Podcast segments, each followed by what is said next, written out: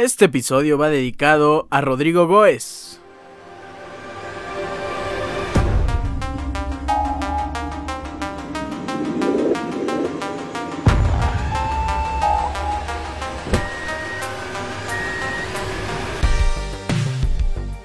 Un gol, híjole, bonito pero a la vez no tan lúcido, muy sencillo como si estuviera entrenando en Valdebebas el gol de Rodrigo Gómez que fue el parteaguas para que el Real Madrid venciera al Atlético en los cuartos de final de la Copa del Rey el día de ayer. Ya estaremos llegando a ese momento. Les doy la bienvenida, este es el episodio número 181 de su programa Deportes Ricardo Cerón Podcast. Hoy es viernes 27 de enero, muchísimas gracias por estar aquí. Qué buen episodio vamos a tener hoy, vamos a hablar de los fichajes europeos, los cuartos de final precisamente de la Copa del Rey, la Liga MX. Tenemos previa de la jornada 4 con muy buenos partidos, ya inició la jornada con el partido entre Atlas y Santos y lo que más nos interesa en estos últimos días, los juegos de conferencia de la NFL. Eagles en contra de 49ers por la conferencia nacional y Chiefs en contra de Bengals en la conferencia americana. Todo lo que tiene que ver con estos equipos, todas las estadísticas y nuestra predicción de los partidos de conferencia, el campeonato de conferencia de la NFL. Comenzamos. Tenemos cuatro fichajes que anunciar, tres de ellos fichajes en préstamo, uno un jugador bastante joven que ese sí fue compra definitiva, llega a la Liga de Alemania, pero Normalmente así son los fichajes en este periodo de transferencias. Eh, son fichajes más de pánico para revertir la situación cuando un equipo va mal a media temporada. No esperemos bombas que normalmente suceden en el mercado de verano cuando sí se planifica un proyecto completo, un año o más de un año, ya con figuras y con las estrellas iniciando desde la jornada número uno en sus respectivos equipos. El primer fichaje que debemos anunciar es un préstamo y le ayuda bastante a Raúl Jiménez. Es el préstamo de Fabio Silva, jugador y ex delantero eh, del Wolverhampton. Esto llega como respuesta a la salida de Noni Madueque al Chelsea, pues llega a préstamo, como ya dijimos, al PSV Eindhoven, un préstamo por un año, bueno, por el resto de la temporada, ex de Wolverhampton, ahora nuevo delantero muy joven, 20 años, al PSV Eindhoven. El siguiente fichaje, y esto, híjole, prende un poco las alarmas en el Tottenham porque han fichado también a préstamo en lo que resta de la temporada y ese es un buen buen fichaje. Hablamos de Arnaut Danjuma de 25 años, exjugador del Villarreal, repito, llega a préstamo para el Tottenham Hotspur.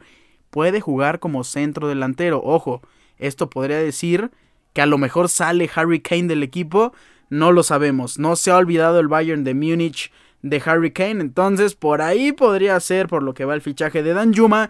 Y otro fichaje un poco más irrelevante es Carl Toko Ekambi, que no estaba teniendo minutos en el Olympique de Lyon. Llega al Stade de Renault se queda en Francia, tiene 30 años, tiene un valor de 12 millones y se va a préstamo también por lo que queda de la temporada. El último fichaje que tenemos que anunciar es un fichaje en compra definitiva. Julian Duranville de 16 años, llega procedente del Anderlecht, tiene un valor de 5 millones y llega al Borussia Dortmund por un total de 8.5 millones. Esto lo convierte en el octavo jugador eh, más caro o que han pagado más por él debajo de 20 años para el Borussia Dortmund. El más caro fue Usman Dembélé, que precisamente llegaba del Stade Rennes, llegó por 35 millones a los 19 años. Jude Bellingham, eh, Jadon Sancho a los 17 años. Erling Haaland, que llegó a los 19 años por 20 millones. Valerdi del Boca también llegó a los 19 años por 15.5 millones. Moore a los 18 años. Alexander Isaac a los 17 por 8.6. Y Duran Bill, que es el jugador más joven de esta lista del top 10 llega con 16 años y 8.5 millones al Borussia Dortmund pocos los fichajes en este periodo de días. Estoy seguro que conforme se acerquen las fechas eh, de límites de deadline en el mercado de transferencias, vamos a ver muchos, muchos fichajes también ya en super urgencia. ¿Cuándo son los deadlines? Son el 31 de enero para la mayoría de las ligas europeas, excepto para la Liga de Alemania. Esto es importante. La Liga de Alemania tiene su deadline de, de intercambios o de pases, el mercado de transferencias hasta el 6 de febrero. Ojo con eso y con la Liga de Alemania. Evidentemente no puede comprar jugadores después del 31 ni puede venderlos a las ligas, a la española, a la francesa, a la italiana, a la inglesa después del 31 de enero, que es cuando termina el límite de estas transferencias, pero sí puede haber unos cambios, a lo mejor ahí con la Liga de Suiza, que si no me equivoco acaba como por el 12 de febrero, la Jupiter League de Bélgica que acaba como por el 8 o 9, o entre la Liga y los equipos de Alemania. Con esto terminamos la sección de los fichajes europeos y nos vamos a hablar de la Copa del Rey. Me interesa hablar de la Copa del Rey porque los partidos estuvieron bastante buenos. A mí me gustaron muchísimo los cuatro encuentros de cuartos de final, estuvieron bastante entretenidos. Barcelona en contra de la Real Sociedad, Osasuna en contra del Sevilla, sorpresón. Valencia recibiendo al Athletic Club de Bilbao y desde el Santiago Bernabéu Real Madrid en contra del Atlético. Iniciamos con el partido entre el Barcelona y la Real Sociedad desde el Camp Nou el día miércoles. Buen partido.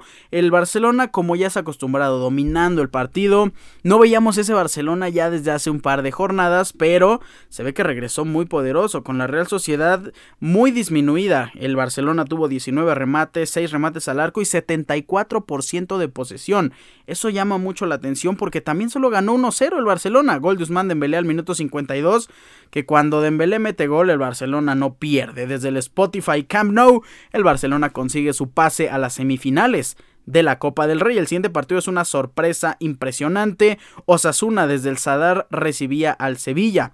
Osasuna da la campanada y vence 2 por 1 Gol de Ávila al minuto 71. Después es Saule al minuto 99. Porque el Nesiri, el jugador de Marruecos, anotó el empate al minuto 90 más 4. Después se fueron a tiempo extra en la Copa del Rey. Que como ya lo he dicho muchas veces, creo que en este tipo de torneos te debes de ir directo a los penales. Eso mismo dijo el Cholo Simeone y vaya que tenía razón. Porque el tiempo extra fue el que lo liquidó. En fin, Osasuna con gol de Esalzuli al minuto 99 vence 2 por 1 al Sevilla. Osasuna se clasifica a las semifinales de la Copa del Rey. Es la sorpresa, es la cenicienta de este torneo. Y no, no, este, no me van a dejar mentir. Todos queremos que Osasuna pase a la final. Ojo, a menos que se enfrente al Real Madrid. Valencia en contra del Athletic Club de Bilbao. Desde Mestalla de visita el Athletic Club vence 3 por 1 al Valencia. Además, Valencia no mete gol. Fue autogol de De Marcos al minuto 43, lo que le da ese, ese tanto al Valencia. Y Kermuniain anota gol al minuto 35. Después viene en autogol del Athletic Club de Bilbao. Nico Williams anota gol al minuto 45. Y Mikel Vesga al minuto 74 de penal es quien termina las cosas en este partido de cuartos de final y para cerrar, Real Madrid en contra del Atlético de Madrid. Álvaro Morata desde el Estadio Santiago Bernabéu anota gol al minuto 19. Un gol sencillo, fácil y hasta ahí el Atlético de Madrid medio que le llegaban, medio que no, medio que el Real Madrid tenía más posesión, tuvo solo 61% el Real Madrid y 39 el Atlético. El Real Madrid llegó 23 veces, pero tan solo 6 remates al arco, mismos remates que el Atlético. El Atlético solo llegó 12 veces.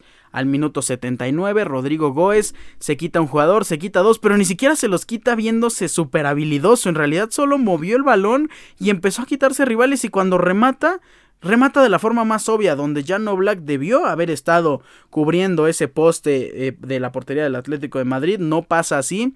Y el balón entra con mucha facilidad. Como ya dijimos, ese gol fue el parteaguas para que el Real Madrid jugara muy, muy bien los tiempos extras. Se vio bastante agotado al Atlético de Madrid del Cholo. Expulsan a, a al minuto 99. Después llega el gol de Benzema al minuto 103. Y un gol similar al de Rodrigo fue el de Vinicius Jr. al minuto 120 más 1. Que híjole, a la afición del Atlético de Madrid no le agrada a Vinicius Jr. y al parecer al brasileño le gusta tener esa explosión mediática, anotó gol y lo demostró con mucho fervor, celebró con muchísima emoción esta victoria 3 por 1 del Real Madrid sobre el Atlético de Madrid. Ya estaremos comentando las fechas y los enfrentamientos de las semifinales de la Copa del Rey. Nos vamos a la Liga MX.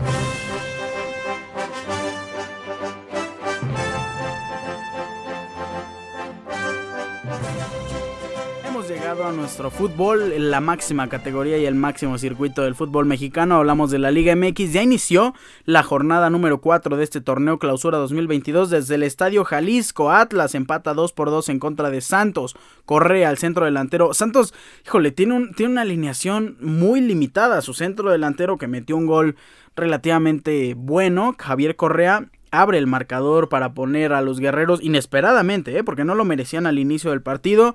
Al minuto 27 Correa anota gol, pone a Santos por delante, después Herrera hasta el 68 empate el partido para los académicos, después Bruneta el medio izquierdo, que me gustó el partido de Bruneta, anota el 2 por 1 al 71. A partir de ahí Atlas empezó a ser más incisivo, empezó a ser más peligroso y no, no diría que empezó a asfixiar al Santos, pero sí empezó a presionarlos un poco más y Julián Quiñones anota gol al minuto 78, el 2 por 2. Hasta ahí pensaba que Atlas podía hacer la remontada y vencer, no pasó así, Atlas tuvo 14 remates, Santos 11, 5 remates al arco para los académicos y tan solo 2 para Santos, efectividad, pues se podría decir que del 100% en los remates al arco, 73% de posesión para el Atlas y 27% para el Santos. Como ya lo dije, y lo reitero, Santos en este torneo tiene un equipo muy limitado. Me gustó el partido de, Félix Torres, el defensa central, de Carlos Acevedo, evidentemente el portero Acevedo, vaya, eh, ya no tiene que estar en la Liga MX en realidad.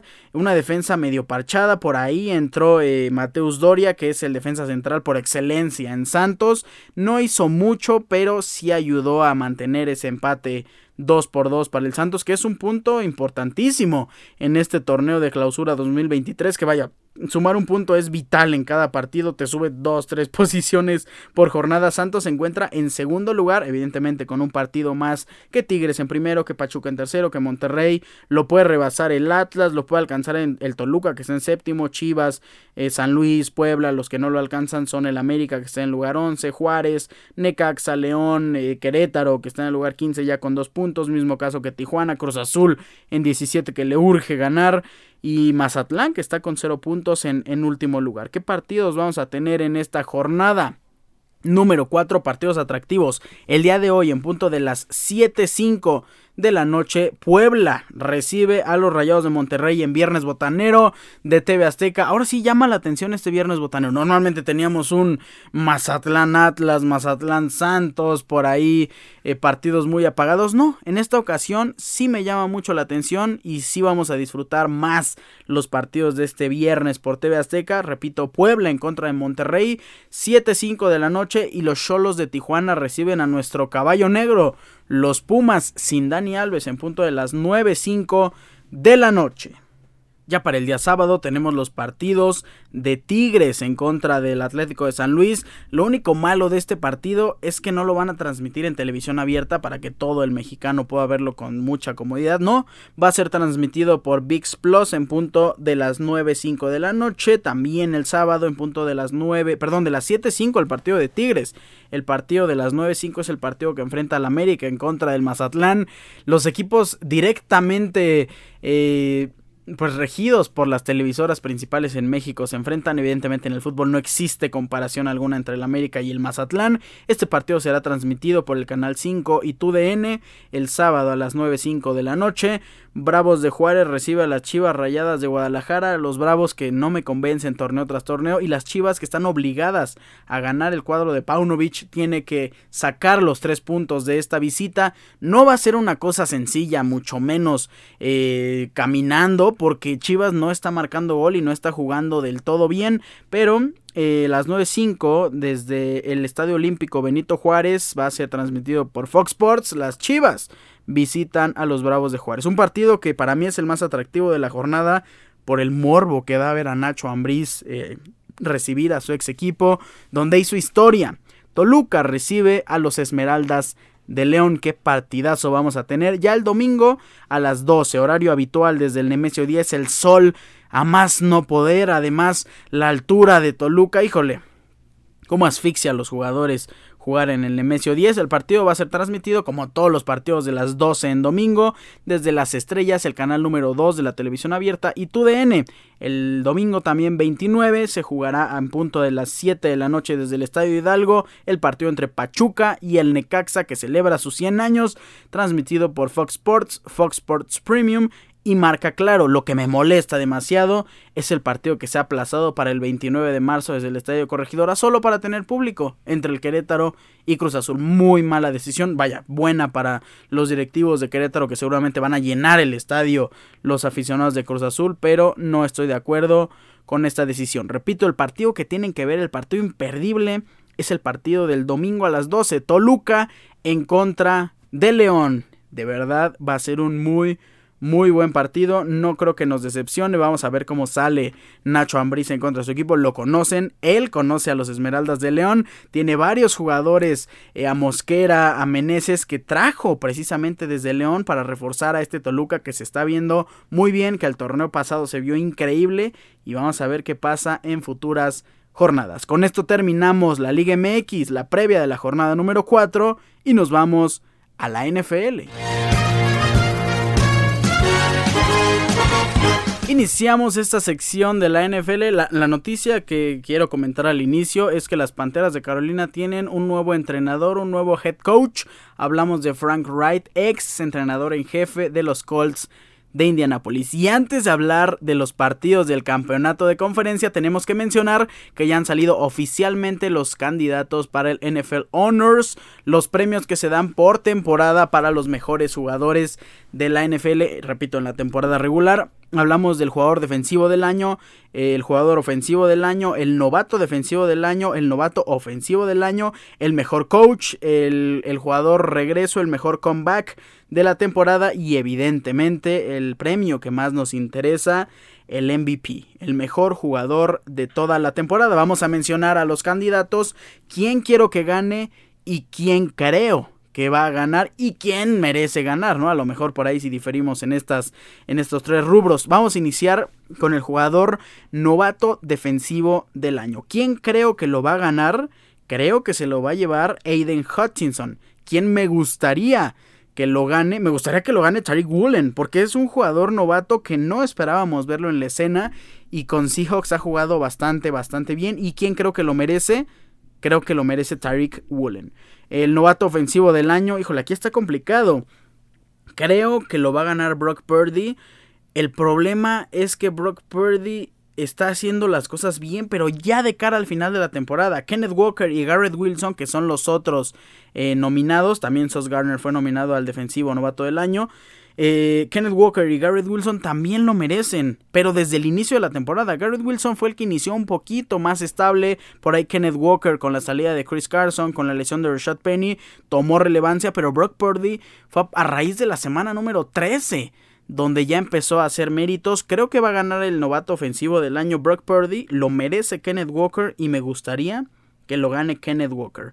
Nos vamos al siguiente rubro, el coach del año. Aquí los cinco nominados son increíbles coaches y lo han hecho bastante, bastante bien. Iniciamos con Doug Peterson que llega a Jaguars después de que sacan del equipo tras menos de un año a Urban Meyer debutando en la NFL. También en el debut de Trevor Lawrence y no funcionaron juntos. Llega Doug Peterson y vaya que ayuda en demasía a Trevor para llegar hasta los playoffs con los Jaguars, hasta el juego divisional. Sean McDermott que, híjole, con Bills siempre en estas últimas temporadas o desde que está Josh Allen, Bills está ahí, compite, es candidato, pero le hace falta ese pasito para lograr llegar a instancias de más alto nivel. Brian Double, híjole, no, Brian Double es quien lo debe de ganar. Lo que hizo con Giants, solo porque estaba en la división de Águilas y Cowboys, pero lo que hizo con Giants estuvo maravilloso. Kyle Shanahan, la defensiva que ha tenido, lo que ha logrado con Brock Purdy después de la lesión, principalmente de Trey Lance, después de Jimmy Garoppolo, lo que ha hecho con Brock Purdy y lo que ha hecho también con la defensiva de San Francisco 49ers, principalmente con los juegos eh, que estaban cerrados y que saca la defensiva apenas, que sacan con mucha garra, con mucho corazón y a raíz de la semana número 8 cuando llega McCaffrey, vaya, ni digamos que le ayudó, llegó para ser la fuerza vital de 49ers y Kyle Shanahan corre bastante y corre muy bien con Christian McCaffrey, corre maravillosamente. Y cerramos con Nick Sirianni, el mejor equipo de toda la NFL, el equipo más completo y el equipo mejor clasificado junto con Kansas City Chiefs es son las Águilas de Filadelfia. ¿Quién creo que va a ganar este, este premio. Creo que lo va a ganar Nick Siriani. ¿Quién me gustaría que lo gane? Me encantaría que lo gane Brian Dabble. ¿Y quién lo merece? Lo merece más que nadie Doug Peterson con los Jaguars. Lo que hizo con un equipo que hace dos años fue el pick número uno global es el mismo caso que ha pasado con Bengals. Fue el pick hace tres años número uno global. Eh, el año pasado llega al Super Bowl y en este año ya está en, la, en el campeonato de conferencia. En fin, lo que hizo Bengals fue increíble y es un caso similar al de Jaguars. No llegaron al campeonato de conferencia y mucho menos eh, al Super Bowl, pero Doug Peterson cambió la cara por completo. Repito, ¿quién creo que lo va a ganar? Lo va a ganar Nick Siani. ¿Quién me gustaría que lo ganara? Brian Dabol y también lo merece, ¿eh? Y quien lo merece, Doug Peterson. El siguiente premio es para el jugador ofensivo del año. ¿Quién creo que lo va a ganar? Los candidatos son Tyreek Hill, receptor de Miami Dolphins, Jalen Hurts, quarterback de las Águilas de Filadelfia, Patrick Mahomes, quarterback de Kansas City Chiefs y Justin Jefferson, receptor de los Minnesota Vikings. ¿Quién creo que lo va a ganar? Y es importante decir por qué no va a ganar Patrick Mahomes, porque él tiene ya otro premio en la bolsa. Eh, creo que lo va a ganar Justin Jefferson. Me gustaría que lo gane Justin Jefferson y quien lo merece es Jalen Hurts, porque mismo caso que Doug Peterson con las eh, con los Jaguars, Jalen Hurts cambió la cara en este año completamente. Se le ve una madurez a este jugador de 24 años, como si tuviera 35 y jugara de una manera excelsa, tranquila, calmada, sabiendo los tiempos del partido. Lo merece Jalen Hurts, creo que lo va a ganar Justin Jefferson y me gustaría que lo gane Justin Jefferson el jugador defensivo del año. Qué buenos jugadores. Los candidatos son Mika Parsons, linebacker de Dallas Cowboys, Nick Bosa, defensive end de San Francisco 49ers, el máximo cazador de cabezas, más sacks en la temporada, 17.5, y Chris Jones, el defensive tackle de Kansas City Chiefs. ¿Quién creo que lo va a ganar? Lo va a ganar Nick Bosa. ¿Quién quiero que lo gane? Quiero que lo gane Nick Bosa, me cae bastante bien. ¿Y quién lo merece? Sin duda alguna, Mika Parsons lo merece. Ese partido en contra de Vikings fue completamente de Mika Parsons. El partido que ganó eh, Cowboys por poquito a, las Águilas de Filadelfia, donde no jugó Jalen Hurts. Mika Parsons presionó a Garner Minshew a más no poder. Lo merece sin duda alguna este increíble linebacker que ya, ya ganó el jugador defensivo del año la temporada pasada. Vamos a seguir con el Comeback Player of the Year, el jugador que regresa normalmente de una lesión, de no estar activo, de cualquier cosa, quien regresa a hacer las cosas en grande. Los candidatos son Saquon Barkley, Christian McCaffrey, Gino Smith. No sé por qué está Christian McCaffrey si se lesionó media temporada. Tampoco es que se haya ido toda la temporada como Saquon Barkley o que se haya perdido el puesto como Gino Smith. Bueno, estos son los candidatos. ¿Quién creo que lo va a ganar? Creo que lo va a ganar Saquon Barkley porque cargó al equipo durante toda la temporada y lo principal, sin lesionarse, que era lo que más nos preocupaba de Saquon Barkley. ¿Quién eh, me gustaría que lo ganara? Me gustaría que lo ganara Gino Smith porque nadie daba un peso por Seattle Seahawks en esta temporada. Con una línea ofensiva, lo que le sigue de mala, con Charles Cross parchando por ahí el gran problema que tenían en la línea ofensiva con Gino Smith, un quarterback que ni siquiera pensábamos que iba a ser titular. Después de ese trade con Broncos, yo pensaba que Drew Locke le iba a ganar el puesto, pues no, Vaya, pensaba que los corredores iban a ser impresionantes esta temporada porque no iba a lanzar nada hacia los Seahawks. Tyler Lockett y DK Metcalf iban a hacer un desperdicio en, ese equipo. Pues no, Gino Smith llevó los controles de inicio a fin y clasificó a su equipo hasta la postemporada, hasta los juegos de comodín. Ya que se hayan enfrentado a San Francisco 49ers es otra cosa. Ya es mala suerte, ya en la postemporada te enfrentas a equipos muy poderosos, ya no podían hacer nada en contra de 49ers. Eh, ya dije quién creo que lo va a ganar, ya dije quién quiero que lo gane y quién lo merece. Lo merecen los dos, híjole. McCaffrey también lo merece porque hizo grandes cosas con 49ers. Pero quien más lo merece creo que sí es Saquon Barkley porque cargó al equipo por completo, más que Gino Smith y eso que Gino también lo merece. Vamos a cerrar con el MVP de la temporada. ¿Quiénes son los candidatos? Cuatro quarterbacks y un receptor. Joe Burrow de Bengals, Patrick Mahomes de Kansas City, Jalen Hurts de las Águilas de Filadelfia y Josh Allen de Buffalo Bills son los cuatro quarterbacks que completan esta lista, acompañados de Justin Jefferson, receptor de mis Minnesota Vikings. ¿Quién quiero que lo gane? Es muy evidente. Quiero que lo gane Justin Jefferson. ¿Quién lo merece?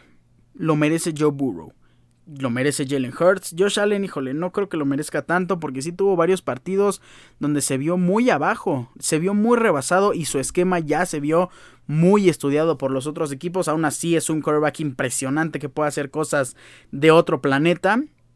Esos son los jugadores que creo que lo merecen, Jalen Hurts y Joe Burrow. ¿Y quién creo que lo va a ganar? Estoy casi seguro que lo va a ganar el jugador con más yardas eh, por pase en esta temporada, Patrick Mahomes, que sí, es el mejor jugador de la conferencia americana, es el mejor equipo, tiene la mejor marca junto con la de Philadelphia Eagles. Esos dos partidos que se perdió Jalen Hurts le pueden dar la victoria a Patrick Mahomes por el MVP y vaya tener al jugador insignia, al jugador que es la cara de la liga como MVP también le ayuda muchísimo a la NFL. Creo que el MVP de esta temporada 2022 se lo va a llevar Patrick Mahomes, quarterback de Kansas City Chiefs. Con esto cerramos los honors y vamos a hablar de los campeonatos de conferencia. Llegamos a la previa de los campeonatos de conferencia. Híjole, se va a poner buenísimo.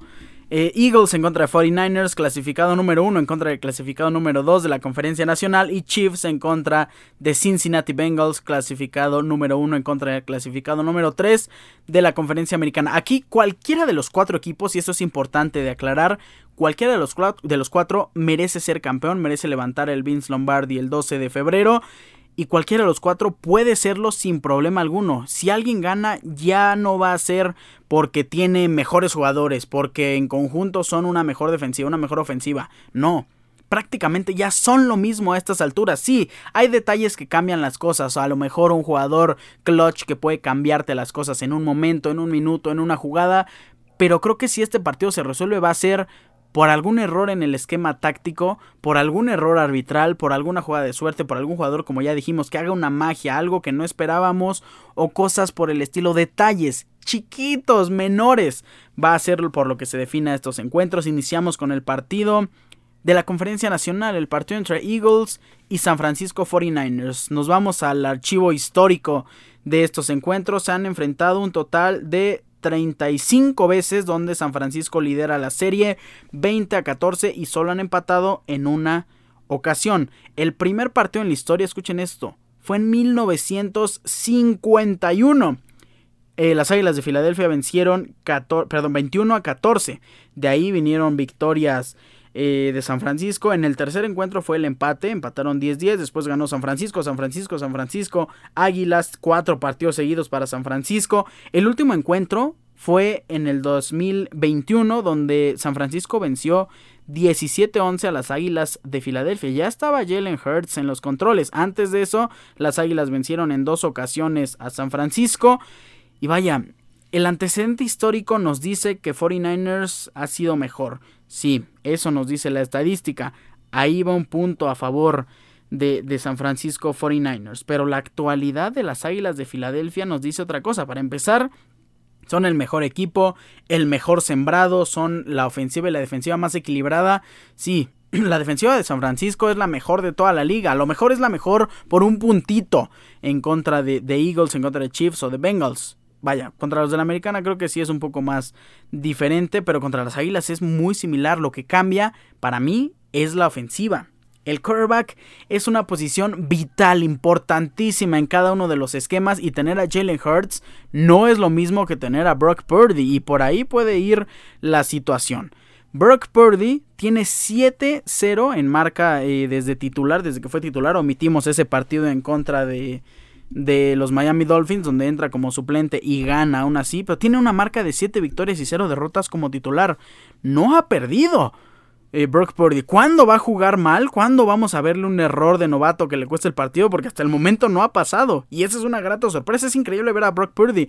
Es una escena romántica donde a lo mejor el jugador eh, Mr. Irrelevant, eh, el último elegido en el draft, llega para guiar al equipo a otro Super Bowl, a otra victoria, eh, leyenda histórica, una noticia y un cuento que será relatado por los siglos de los siglos. Sí, pero ya te enfrentas a equipos complicadísimos. Eso es muy, muy importante porque yo creo que el calendario de 49ers no es un calendario tan, tan exigente como el de otros equipos. Vamos a repasar un poco a quienes se han enfrentado los 49ers, principalmente desde la llegada de Brock Purdy, porque al inicio, en los primeros 7 partidos, se vio un poco mal. Estaban con marca de 3-4 los San Francisco 49ers y después de eso 12 partidos consecutivos sin perder. Nos vamos al partido de 49ers en contra de Dolphins, donde 49ers vence 33-17.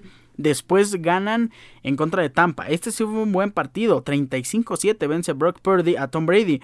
Pero después se enfrentan a Seahawks. No es un rival que me parece muy poderoso. Washington Commanders tampoco es un rival poderoso. A los Raiders les ganaron por 3 puntos nada más.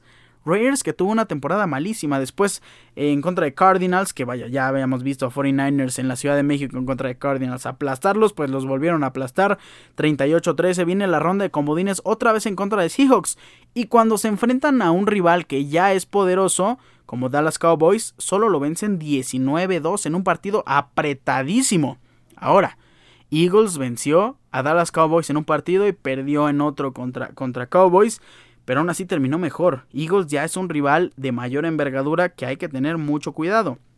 Brock Purdy tuvo 5 partidos con tan solo 2 touchdowns, 2 con 3 touchdowns y 1 con 0 touchdowns en contra de Cowboys. Solo anotó 19 puntos, Cowboys hizo 12. Cuando Eagles dejó al rival con 0 touchdowns, ganó en la semana número 13 en contra de Commanders a Carson Wentz, en la semana número 8 a Steelers, a Kenny Pickett, venció 35-13, 24-8 a Commanders.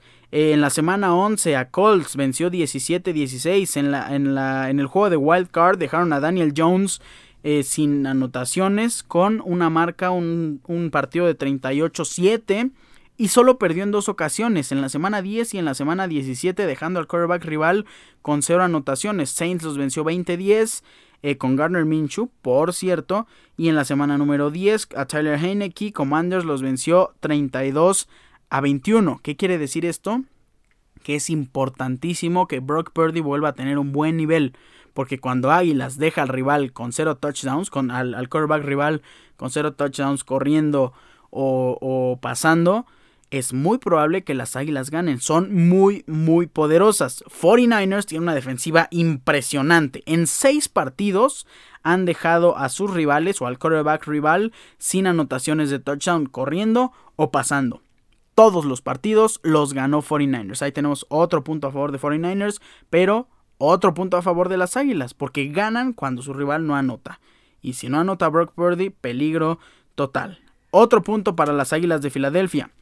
Jalen Hurts anotó desde la semana número 1 hasta la semana número 15. Siempre en esos 15 partidos, Hurts anotó corriendo o pasando sin problema alguno en más de una ocasión en varias veces. La semana número 16 y la semana número 17 no jugó por una lesión, así que hasta ahí al momento llevaba una marca de anotación en todos sus partidos.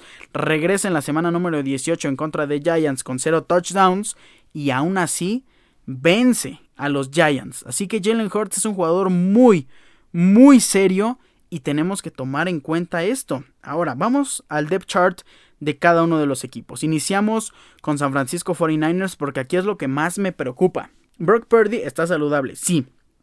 ¿Cuál es la clave? ¿Cuál creen ustedes que sea la clave del éxito en, en gran parte? Vaya, no, no es totalitario, pero en gran parte del éxito de San Francisco 49ers. ¿Por qué creen que tenían una marca de 3 victorias y 4 derrotas hasta la semana número 7 y a partir de la 8 hasta el campeonato de divisional, perdón, hasta el juego divisional, ganaron 12 partidos seguidos? ¿Qué pasó en esa semana número 8 que pudo haber cambiado las cosas? Evidentemente, lo que pasó fue la llegada de Christian McCaffrey en esa semana número 8. Fue, fue vital, o sea, fue impresionante. Fue una marca histórica y también rompió un récord. Hizo un pase de touchdown de 34 yardas, anotó recibiendo y anotó corriendo en esa semana número 8 donde 49ers vence 31-14 a Rams. Hasta ese momento 49ers se ponía con marca de 4 victorias y 4 derrotas. Después vencen a Chargers, vencen a Cardinals, vencen a Santos, vencen a Dolphins, vencen a Buccaneers, vencen a Seahawks, vencen a Washington, a Raiders, a Cardinals, a Seahawks y a Cowboys. 12 partidos seguidos sin perder y Christian McCaffrey, precisamente, está en duda. Tiene un problema en la pantorrilla. Es vital que Christian McCaffrey esté al 100%. No lo va a estar. Y ese es un problema. Está bien, ¿a quién recurres si Christian McCaffrey no está al 100? Podemos hacer ahí un tándem. A Elijah Mitchell. El problema es que Elijah Mitchell tiene un problema en la ingle. Elijah Mitchell tampoco está al 100%. Entonces, ¿a quién recurres? A Divo Samuel. ¿Cuál es el problema? Divo Samuel también está questionable. Va a tener a todas sus armas. Porque McCaffrey va a jugar, Samuel va a jugar, Elijah Mitchell va a jugar. El problema es que no van a jugar al 100% y ahí está el problema de San Francisco 49ers. Brandon Ayuk sí está al 100%, Juwan Jennings está al 100%, George Kittle, pieza importantísima, fundamental si George Kittle tiene un buen partido, 49ers tiene una oportunidad. Ahora, Vamos a ver qué pasa con las Águilas de Filadelfia porque también son muy poderosas en contra de los Titans. Su línea ofensiva, Trent Williams, el mejor defensivo de toda la NFL, está saludable. Aaron Banks, Jake Brendel, Spencer Buford, no me gustan. No me gusta este centro de la, de la línea ofensiva de, de San Francisco 49ers y tampoco me gusta porque los va a atacar Josh Sweat, Brandon Graham, Fletcher Cox y Javon Hargrave. Son linieros defensivos muy buenos. Mike McClinchy del lado derecho me genera un poquito más de comodidad. No me agrada mucho la línea ofensiva de 49ers. Y lo que más nos interesa es eh, la defensiva. Jason Barrett está en IR ya desde hace varias semanas. Sí, le, le le afecta poco a la defensiva de San Francisco 49ers, pero escuchen estos nombres: Samson Ebukam, Jevon Kinlo, Arik Amstrad y Nick Bosa es la línea defensiva muy buena. Dre Greenlow, Fred Warner y Aziz Al-Shair. Buenos linebackers. Charverius Ward. La historia de Charverius Ward va de la mano también del partido de Chiefs en contra de Bengals. Eh, la temporada pasada, Bengals ganó a penitas en contra de Kansas City Chiefs. T. Higgins era una de las grandes amenazas y hubo un jugador, un corner que estuvo conteniendo todo el partido a T. Higgins. ¿Quién es él? Pues Charverius Ward. Se va del equipo, llega a 49ers y se convierte en el cornerback número uno de 49ers. Talanoa Ufanga, un jugador revelación increíble como safety para San Francisco. Tashon Gibson y Demodor Lenore, el, otro corner de San Francisco 49ers. Si vemos un espacio, un hueco débil en esta defensiva de 49ers, que es difícil encontrarlo, lo vamos a hacer en el segundo cornerback. Hablamos de Lenore. Ahora, Eagles tiene a Dallas Goddard. Por ahí lo pueden cubrir los linebackers. Tienen a AJ Brown, que por ahí lo puede cubrir Charverius Ward. Pero, ¿qué hacemos con Quest Watkins y Devonta Smith? ¿Quién los va a cubrir? Es muy complicado. Y más a Devonta Smith, que es rapidísimo y que puede brincar muy, muy alto problemas ahí con Devonta Smith, que creo que va a tener un buen partido. Nos vamos al lado de las Águilas de Filadelfia, que tienen a toda su ofensiva Hablamos de quarterback, corredores y receptores saludables, muy saludables. Jalen Hurts al 100%, eso es vital para las Águilas. Miles Sanders, buen corredor, está haciendo bien las cosas, está saludable. AJ Brown saludable, Devonta Smith saludable, Quest Watkins saludable, Dallas Goddard que es un regreso que le ayuda muchísimo a las Águilas saludable. Y aquí viene algo que es muy importante. La línea ofensiva de Águilas es mucho más poderosa que la de San Francisco. Sí, Nick Bosa es muy bueno y se puede quitar a cualquier el dinero ofensivo, pero le vas a poner a Jason Kelsey, le vas a poner a Lane Johnson. Entonces no está tan fácil. Jordan Malaitas, el left tackle, Landon Dickinson, que por ahí flaquea un poco la línea. Isaac Seumalo y Jason Kelsey como Jason Kelsey como el centro y Seumalo como el guard derecho y Lane Johnson como el tackle derecho. La defensiva es muy buena también. Si la defensiva de 49ers es la 1, la de Eagles es la 2, así de fácil. Brandon Graham, Fletcher Cox, Javon Hargrave y Josh Sweet, Cassie White, TJ Edwards y Jason Reddick como linebackers, que por ahí es lo que le falla tantito, porque Cassie White está haciendo muy bien las cosas y la secundaria es buenísima de Eagles. James Bradbury, CJ Garner Johnson, Reed Blankenship y Darius Slade. Todos experimentados, todos muy buenos, todos muy poderosos, todos fuertes, buenos interceptando. Creo que no queda más que decir que nuestra predicción eh, tras este estudio y este análisis es que las Águilas de Filadelfia se van a llevar este encuentro en contra de San Francisco 49ers. El encuentro será el domingo 29, este domingo en punto de las 2 de la tarde. Águila se lo va a llevar a lo mejor por 3 puntos. 27, a lo mejor 27-24 o 23-20 o a lo mejor quedan 17-14, pero va a estar muy, muy apretado el encuentro de las Águilas de Filadelfia en contra de San Francisco 49ers. Vamos con las Águilas de Jalen Hurts las Águilas de Nick Sirianni. El siguiente partido es el campeonato de conferencia americana.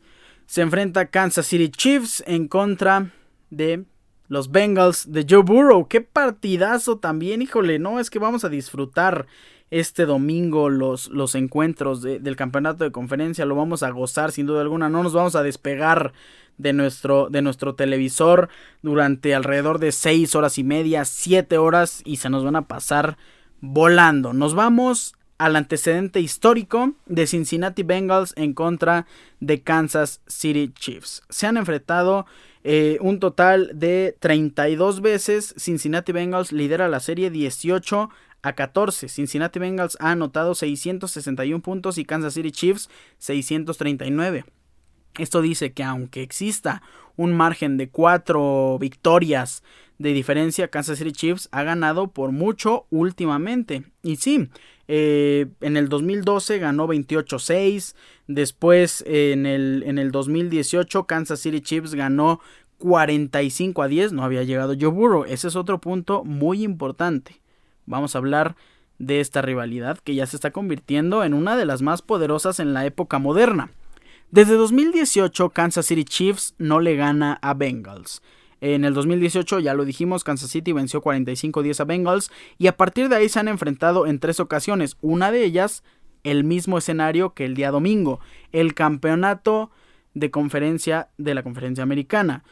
Mahomes no le ha ganado ni un partido a Joe Burrow en toda la era Burrow. Se enfrentaron primero en el 2022. Eh, Cincinnati ganó 34-31. Después se enfrentaron también en el 2022 en el campeonato de, la conferencia americana. También por tres puntos fue la diferencia. Cincinnati ganó 27 a 24 en overtime. Y la última vez que se enfrentaron fue el 4 de, diciembre en esta temporada.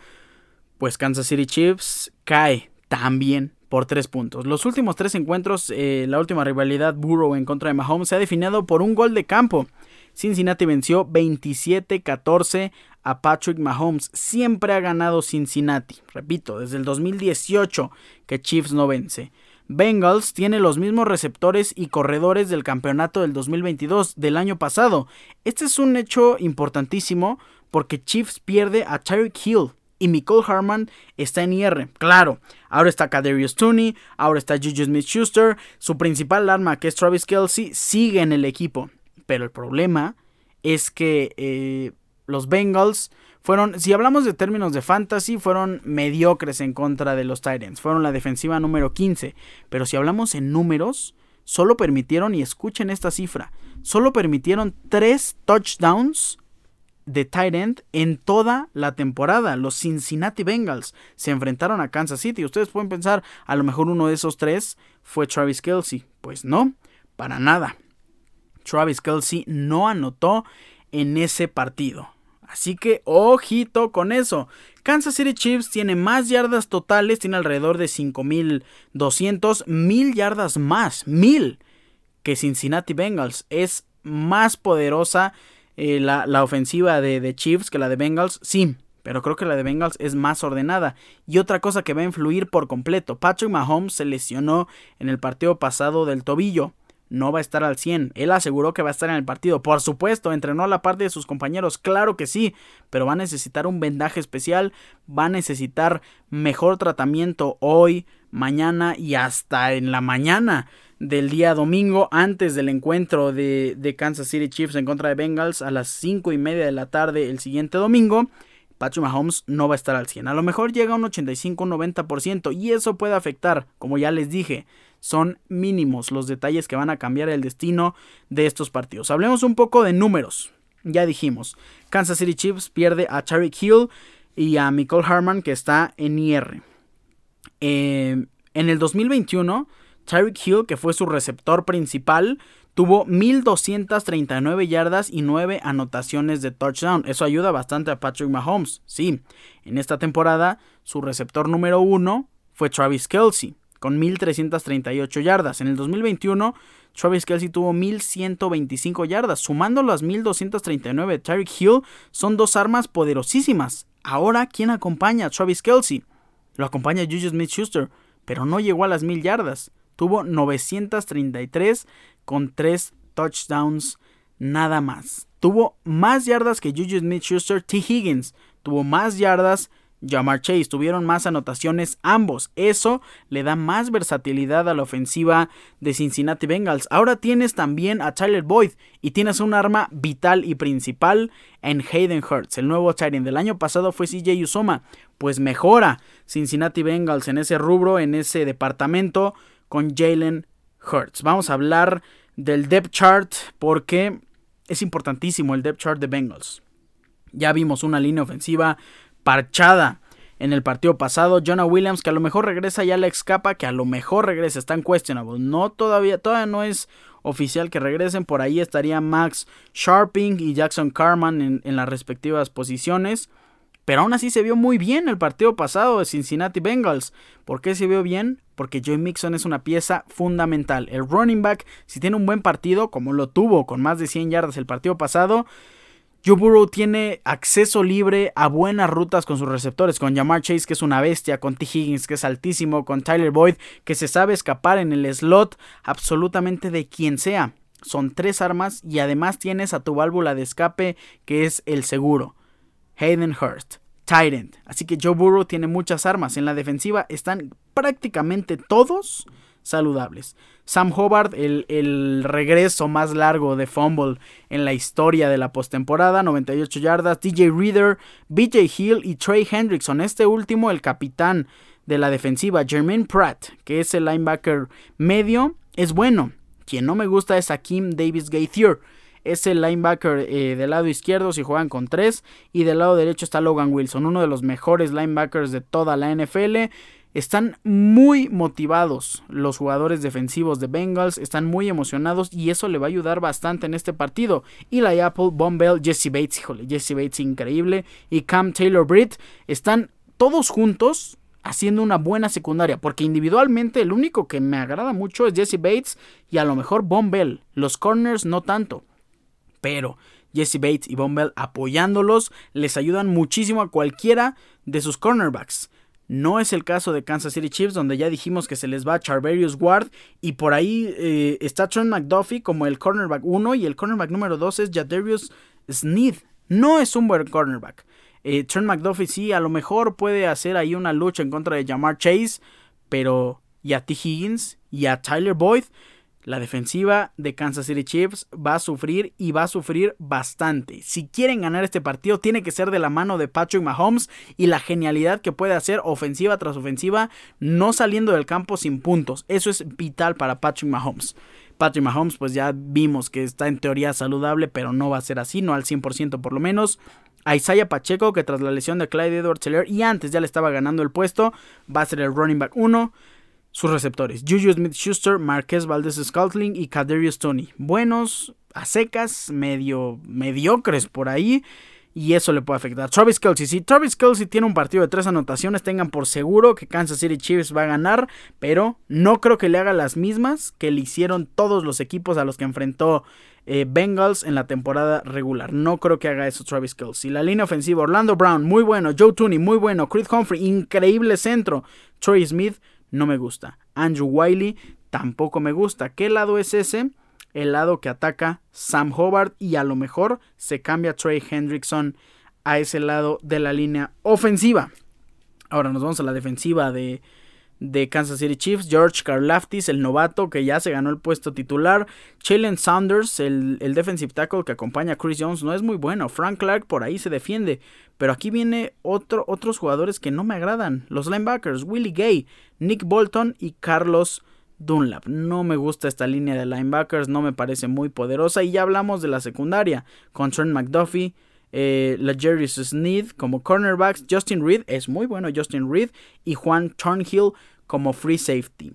Va a estar parejo, pero todo se resume a que Patrick Mahomes es el único que puede salvar las aspiraciones de Kansas City Chiefs en este partido desde Arrowhead Stadium a las 5 y media de la tarde. Aún así creo que Joe Cool Burrow se va a llevar la victoria. Y esta sí no va a ser por 3 puntos. A lo mejor sí se la lleva por 6 o hasta por 7 puntos.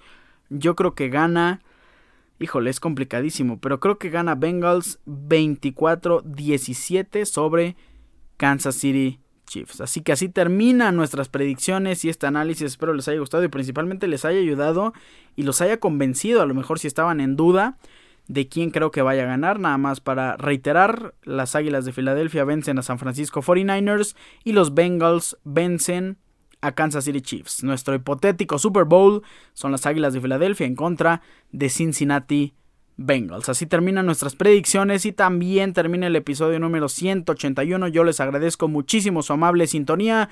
No me voy sin antes recordarles mis redes sociales. Arroba Ricardo-Cerón- en Instagram, Ricardo Cerón en Facebook. Recuerden, Cerón es con Z. Pásenla increíble, disfruten muchísimo estos juegos de conferencia.